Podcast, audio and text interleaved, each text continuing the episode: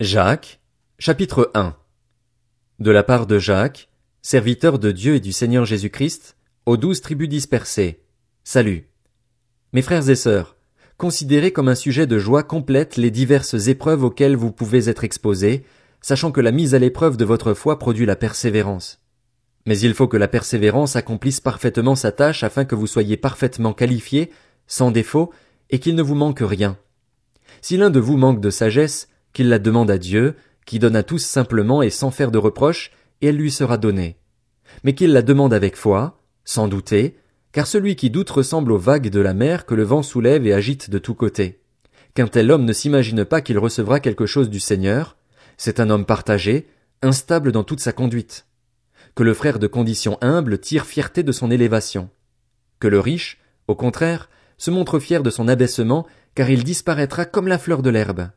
Le soleil se lève avec son ardente chaleur, il dessèche l'herbe, sa fleur tombe et toute sa beauté s'évanouit. De même, le riche se flétrira dans ses entreprises. Heureux l'homme qui tient bon face à la tentation, car, après avoir fait ses preuves, il recevra la couronne de la vie que le Seigneur a promise à ceux qui l'aiment. Que personne, lorsqu'il est tenté, ne dise C'est Dieu qui me tente, car Dieu ne peut pas être tenté par le mal et il ne tente lui-même personne mais chacun est tenté quand il est attiré et entraîné par ses propres désirs. Puis le désir, lorsqu'il est encouragé, donne naissance au péché et le péché, parvenu à son plein développement, a pour fruit la mort. Ne vous y trompez pas, mes frères et sœurs bien-aimés. Tout bienfait et tout don parfait viennent d'en haut. Ils descendent du Père des Lumières, en qui il n'y a ni changement ni l'ombre d'une variation. Conformément à sa volonté, il nous a donné la vie par la parole de vérité afin que nous soyons en quelque sorte les premières de ses créatures. Ainsi donc, mes frères et sœurs bien-aimés, que chacun soit prompt à écouter, lent à parler, lent à se mettre en colère, car la colère de l'homme n'accomplit pas la justice de Dieu.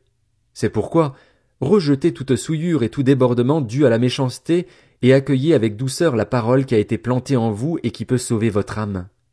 Mettez en pratique la parole et ne vous contentez pas de l'écouter en vous trompant vous-même par de faux raisonnements.